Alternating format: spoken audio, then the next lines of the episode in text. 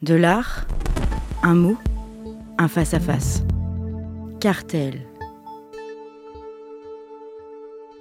Dans le précédent épisode de Cartel, nous adoptions un point de vue en contre-plongée sur l'art et sur la culture dite haute.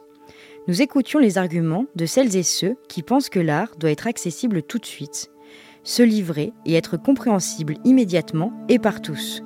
Aujourd'hui, contre-champ et nous prenons désormais un point de vue plus stratosphérique. Euh, alors là, on change de, parallaxe, hein, on change de, point de vue. Jean-Charles Vergne. Et là, on n'est plus, euh, on se positionne plus depuis les abysses océaniques hein, de, la, de la culture euh, populaire ou de la culture basse, mais là, on est, on se positionne, là, on regarde depuis l'espace, depuis la lucarne d'observation d'une station orbitale internationale.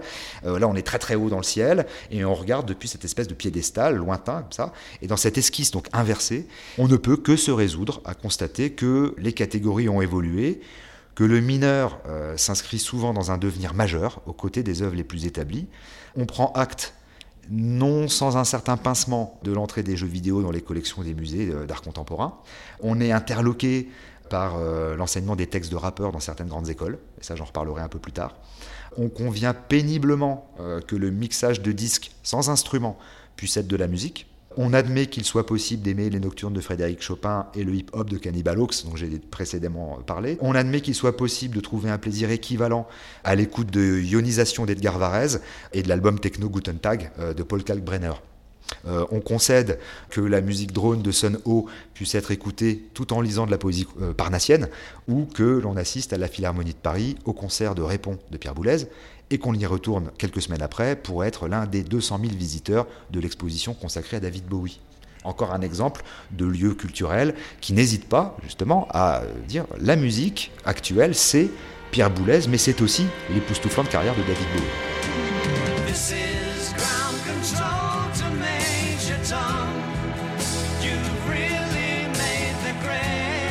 Dans ce scénario-là, euh, on concède euh, du bout des lèvres que la bande dessinée soit un art, mais on s'étonne qu'un auteur dont j'ai déjà parlé de bande dessinée comme Enki Bilal soit invité à exposer au Louvre, euh, ce qui était le cas il n'y a pas si longtemps. On renacle à accepter que David Lynch sorte de son registre de prédilection, le cinéma, pour étendre son champ créatif à d'autres genres comme le dessin, la peinture, la gravure ou la musique et qu'il puisse les exposer. Moi je me souviens, euh, lorsqu'on a exposé David Lynch au FRAC euh, en 2012, avoir eu, euh, alors évidemment il y avait énormément de gens qui étaient absolument ravis, mais on a eu des remarques de la part de, personnes appartenant au petit milieu, comme on dit, hein, de, de l'art contemporain, disant mais David Lynch, ça n'est pas de l'art contemporain ça n'est pas de l'art contemporain. Alors si c'est pas de l'art contemporain, qu'est-ce que c'est? Moi je sais pas, j'ai pas la réponse. C'est vraiment ce truc de choisis ton camp camarade. Si tu fais du cinéma, fais pas de peinture. Hein. Tu restes là où tu es parce que là on n'est plus dans, le passage de la culture haute à la culture basse. Là on est dans, dans un compartimentage des catégories artistiques euh, elles-mêmes. Tu fais, du cinéma, tu fais pas de peinture, tu fais de la peinture, tu fais pas de photo. Si tu fais de la photo, tu fais pas de danse, etc. etc. Par exemple, on vient de faire l'acquisition pour la collection du Frac Auvergne de sept photographies de Jean Baudrillard. Jean Baudrillard, c'est euh, l'un des grands philosophes, sociologues, penseurs intellectuels français. Il est mort en 2007. Son œuvre euh, écrite euh, court du début des années 70 jusqu'à 2007.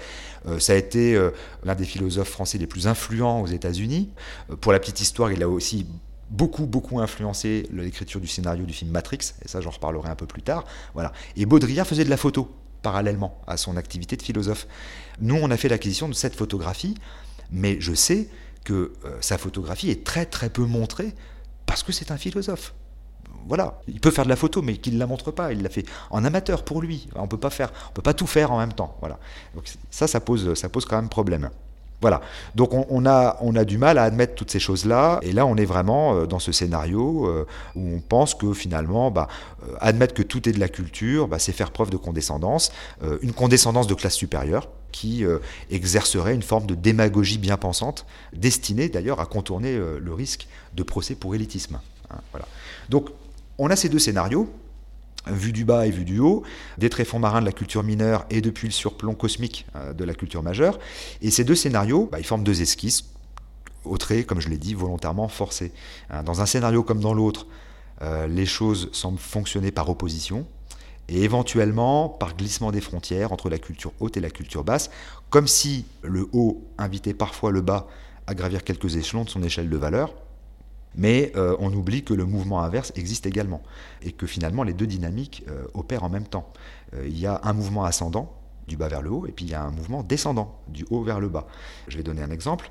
si vous prenez l'histoire du groupe de pop music Radiohead, eh bien c'est très intéressant de voir que certains des titres de Radiohead ont influencé la création d'une partition de musique contemporaine de Steve Reich qui s'intitule Radio Rewrite qui a été créé en 2013 à Londres par le London Sinfonietta.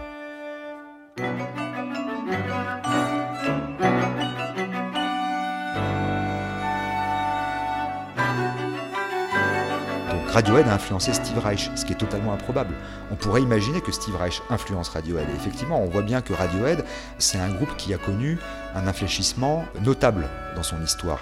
Entre les deux premiers albums, euh, où il y a notamment le, titre très connu euh, Creep, euh, et Kid A, là, on voit qu'il y a un basculement. D'un seul coup, il y a un apport supplémentaire dans Radiohead et cet apport vient de la musique contemporaine. Donc on imagine très bien que Steve Reich puisse influencer un groupe de rock, mais on n'imagine pas qu'un groupe de rock puisse influencer un compositeur de musique contemporaine. Or, c'est le cas.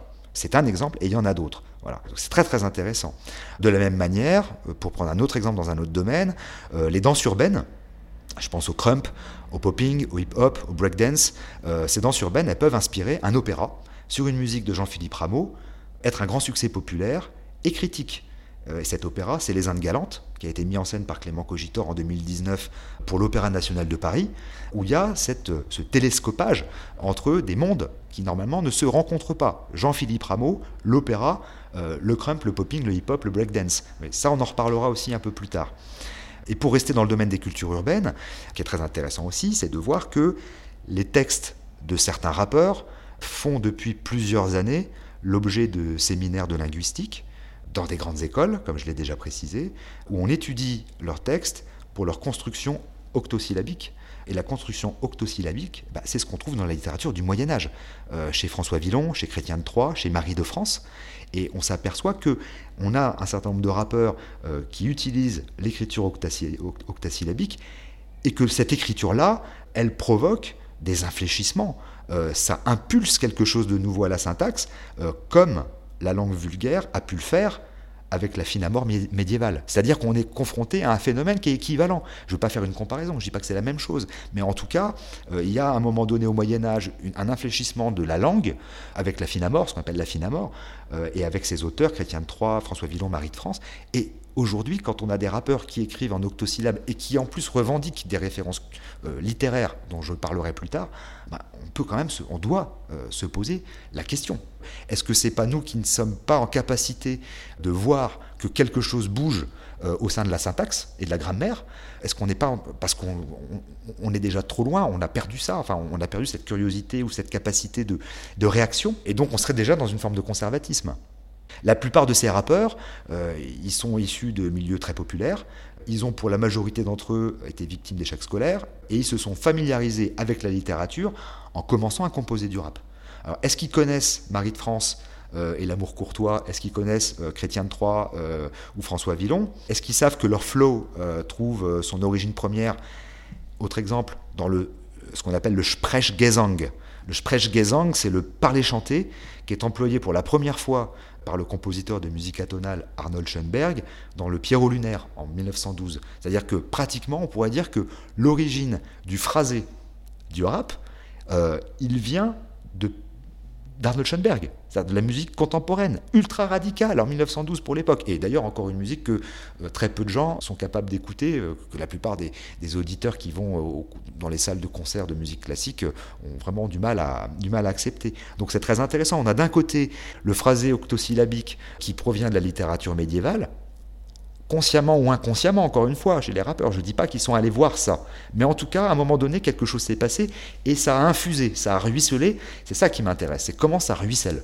Qu'est-ce qui se passe pour qu'à un moment donné, l'octosyllabe arrive jusqu'au rap?